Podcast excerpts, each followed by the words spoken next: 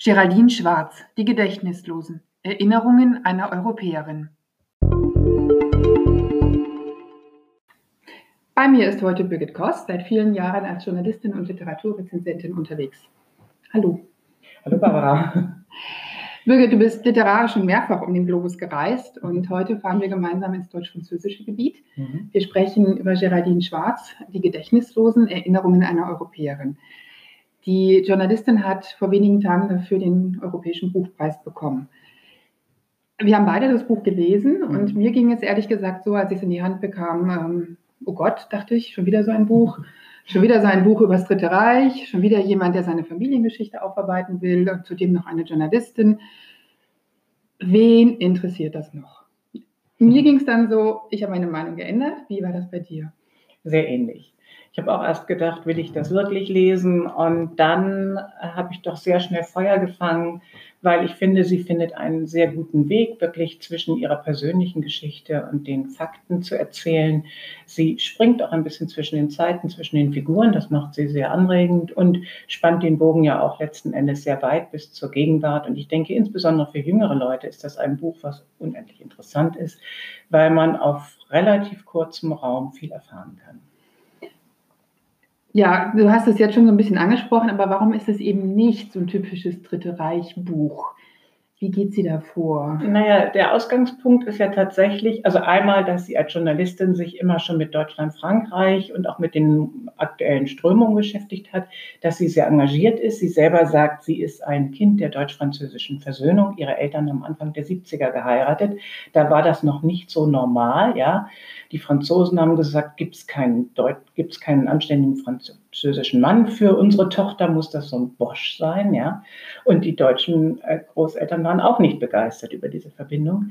Aber sie ist eben das Kind dieser Verbindung und fühlt sich als Europäerin und findet, das ist ein Wert, den man erhalten muss. Und das versucht sie in diesem ganzen Buch auch zu erzählen und sagt, eine Chance, ähm, das, was wir heute an Demokratie, an Entwicklung haben, zu bewahren und überhaupt zu erkennen, dass das was Positives ist, ist in die Geschichte zu gucken und zu schauen, wie fürchterlich die Geschichte war und was nötig war, um das zu verändern. Und der Ausgangspunkt sind ja Briefe, die sie gefunden hat von ihrem Mannheimer Großvater Karl Schwarz, der war Unternehmer, äh, Mitglied der NSDAP, weil man das sein musste, aber sie hat ihn als Hedonisten beschrieben, mal in einem persönlichen Gespräch und gesagt, ja, eigentlich, naja, er war halt in der Partei, aber er kriegte dann 38 das Angebot, die Firma, die Mineralölfirma der Familie Löbmann zu übernehmen, die als Juden emigrieren wollten, mussten und hat es dann gekauft und fand das auch völlig okay und normal, hatte auch noch ein bisschen Kontakt zu den Löbmanns, um die um, Kontakte des äh, Geschäfts zu übernehmen. Und ähm, hat dann sozusagen ja von diesen niedrigen Preisen, die damals äh, bezahlt werden mussten, nur natürlich enorm profitiert. Und nur einer der ganzen Familie hat überlebt, alle anderen sind in Auschwitz umgekommen. Aber dieser äh, hat dann ist, war in den USA bei seinen Verwandten und hat von dort aus Reparationsforderungen gestellt. Und daraufhin hat Karl Schwarz erstmal geantwortet, so nach dem Motto, ach, ist ja schön, dass Sie den Krieg gut überstanden haben. Ich hoffe, Ihrer Familie jetzt auch gut, was natürlich vor diesem Hintergrund einem schon den Atem stocken lässt. Und dann geht das Geplänkel erst ein bisschen hin und her, aber als dann der Julius Löbmann auf seinen Forderungen besteht, wird der Ton von Karl Schwarz also immer, immer schärfer und er schafft es dann, sich als Opfer hinzustellen von diesem raffgierigen Juden, der nun auch noch Geld von ihm haben will, wo er doch schon alles bezahlt hat. Und Geraldine Schwarz hat gesagt, wie schwer ihr das gefallen ist, sich ihren Großvater so vorzustellen und was das so mit ihr auch gemacht hat. Und hat dann aber festgestellt bei ihren Recherchen, dass das in den 50er Jahren eigentlich in Deutschland völlig normal war dieses Verdrängen, dieses nicht wahrhaben wollen, sich dann auch zum Opfer zu stilisieren, zu sagen, uns geht es auch schlecht, wir haben auch gelitten und alles damit unter den Tisch zu kehren.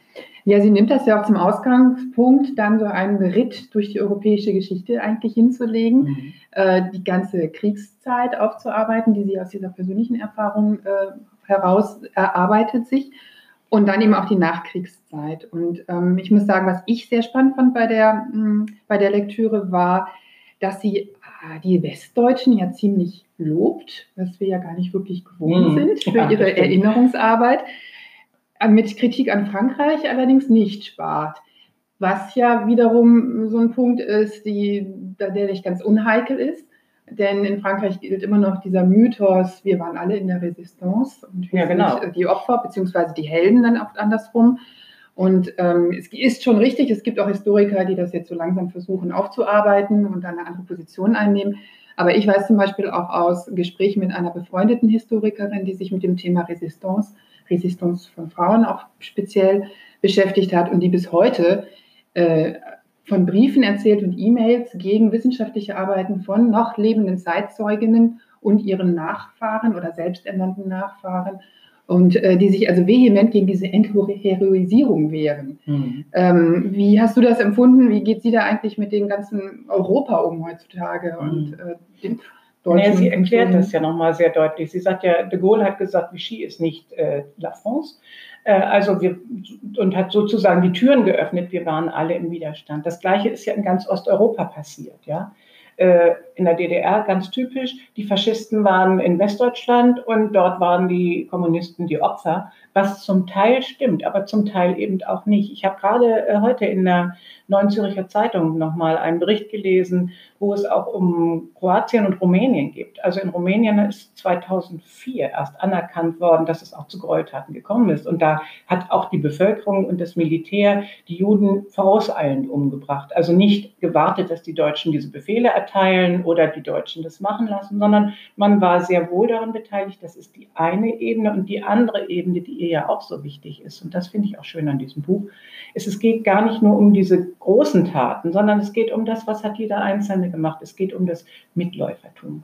Alle haben profitiert. Und dann springt sie immer wieder zurück in die Familiengeschichte. Sie beschreibt dann, wie ihr Großvater, ihr Vater irgendwann sagt, äh, aus Fotos hat er plötzlich gesehen, dass während des Krieges sich das Mobiliar der Großeltern komplett verändert hat. Sehr viel schöner, feiner, edler, teurer geworden ist. Ja, wenn die jüdischen Familien ihre Wohnungen verlassen haben, dann konnte man sich diese Möbel holen. Und ähm, dann gibt es auch ja natürlich die Schlussfolgerung, selbst wenn ich gar nicht weiß, was wirklich aus den Menschen geworden ist, wohin diese Züge gefahren sind, wenn ich das edle chinesische Teeporzellan habe, und habe es sozusagen unrechtmäßig mir angeeignet, dann gehe ich schon davon aus, dass die Besitzer nicht wiederkommen und wünsche es mir eigentlich auch, weil sonst müsste ich ja zu meinem Unrecht stehen. Und das finde ich jetzt interessant. Und sie fragt sich ja auch immer wieder selber, was würde ich machen? Wie würde ich mich entscheiden? Hab, haben wir eigentlich eine Chance? Sie stellt ganz oft die Fragen, was wäre denn passiert? Sie geht der Frage nach, wenn Soldaten den Befehl verweigert haben, sind die an die Wand gestellt worden oder vielleicht nur in Anführungsstrichen degradiert. Also wie viel Mut erfordert ziviler Ungehorsam? Wäre das tödlich oder nicht? Weil bei tödlich hört die Zivilcourage im Allgemeinen immer auf.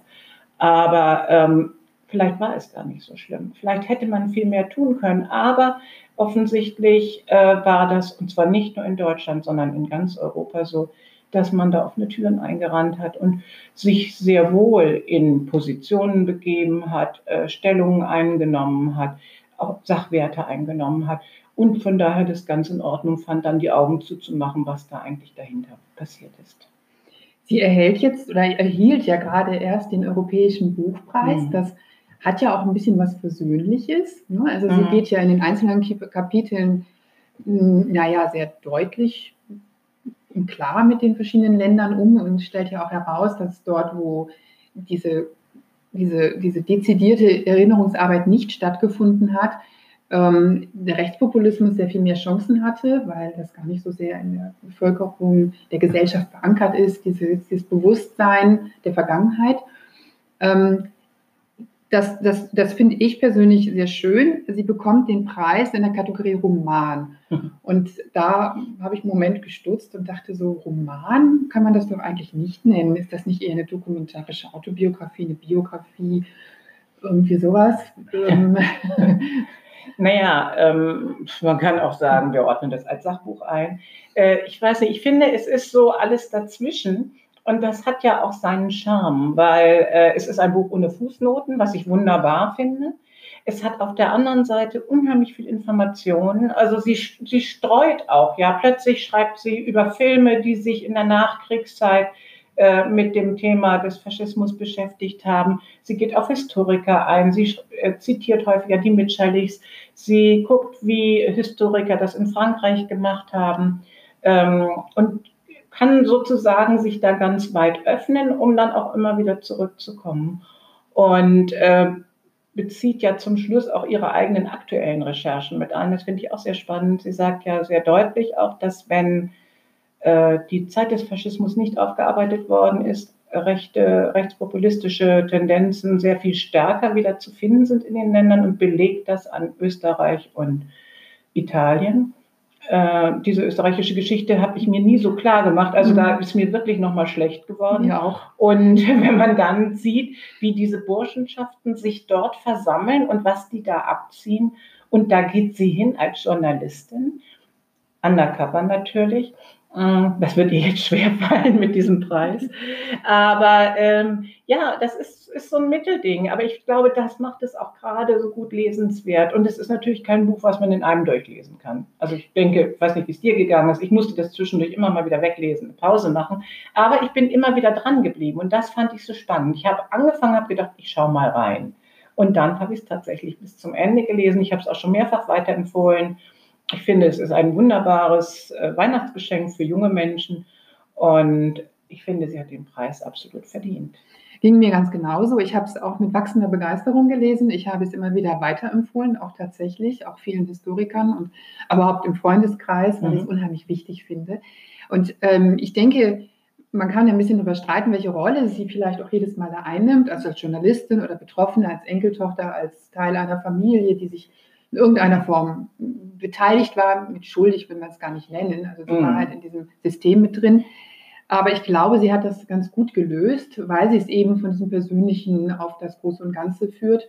Und man ihr das nicht zum Vorwurf machen kann, dass es kein historisches Pamphlet ist mit tausenden von Fußnoten. Nein, und sie ist ja, sie ist wirklich betroffen, denn auf beiden Seiten waren die Großeltern eng verknüpft. Wir haben es nicht gesagt. Der Großvater war Gendarm an der Grenze zwischen der freien und besetzten Zone in Frankreich. Und das finde ich auch einen total schönen Satz, wie sie dann schreibt. Äh, er hat nach dem Krieg gesagt, er hat da eher die Augen zugedrückt und er wäre ja auch eigentlich Kommunist gewesen.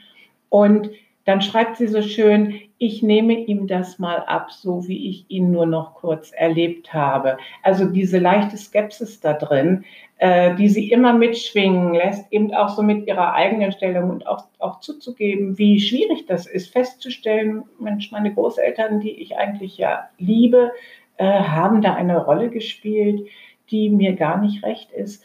Und das aber doch aus dieser Entfernung heraus. Es ist ja nicht mehr diese Wut der 68er. Und ich glaube, das ist auch einfach die Chance, die wir haben. Und das schreibt sie ja auch ganz klar. Sie ist ja durchaus positiv, auch in allen Veranstaltungen, in denen ich sie inzwischen erlebt habe, geht es ihr immer darum, nach vorne zu schauen, Mut zu machen und zu sagen, wir haben hier einen Schatz. Wenn wir uns erinnert haben, dann haben wir nämlich die Möglichkeit, daraus zu lernen. Und wenn wir die Augen zumachen, dann laufen wir blind in die Falle rein. Ob wir ansonsten wieder in die Falle laufen, das weiß sie auch nicht. Aber immerhin, es ist ihr Versuch, ein bisschen was diesen neuen, dumpfen Bewegungen entgegenzusetzen. Eigentlich ist das schon ein schönes Schlusswort. ich habe mir noch gerade die Frage gestellt, ob sie den Untertitel, also ob beziehungsweise der Verlag den Untertitel gut gewählt hat, Erinnerungen einer Europäerin. Denn das Original heißt nur Récit, was irgendwas ist zwischen Schilderung, Erzählung und äh, Geschichte. Ähm, ich persönlich finde es sehr gelungen, weil man das gar nicht anders fassen kann. Wir haben ja eben schon darüber diskutiert, was ist es eigentlich genau. Mhm. Ähm, und wie, was meinst du dazu? Also ich finde den durchaus zutreffend. Ein Kritiker hat geschrieben, bei Erinnerungen denkt man, die Dame müsste mindestens 85 sein. Sie ist ja nun erst 44, äh, aber revidiert es dann selber auch. Ich finde schon, und, und sie ist auch Europäerin. Und ich meine, ich selber bin ja älter als sie, aber bin eigentlich auch, vielleicht auch aus noch dieser Verdrängung heraus, eher als Europäerin aufgewachsen, denn als Deutsche. Ich weiß, bei meinem ersten Besuch in Frankreich, da war ich 16, fragte man mich, was typisch Deutsches am Essen. Und ich sagte, oh, äh, ja, weiß ich jetzt auch nicht so genau. Ich kann sagen, was meine Mutter kocht. Auf jeden Fall nicht Eisbein mit Sauerkraut was ja so das damalige Vorurteil war. Und von daher, das als Wert anzuerkennen, der, den wir geschaffen haben und des, um den es sich auch lohnt zu kämpfen und den es sich lohnt zu verteidigen. Ich denke, das ist die Intention dieses Buches und das ist gelungen. Und ich denke, das ist unser Fazit, warum man es lesen sollte, oder? Ganz genau. Ja. Geraldine Schwarz, die gedächtnislosen Erinnerungen einer Europäerin, erschienen im Sezession Verlag. Danke, Birgit, dass du heute da warst. Gerne, Barbara.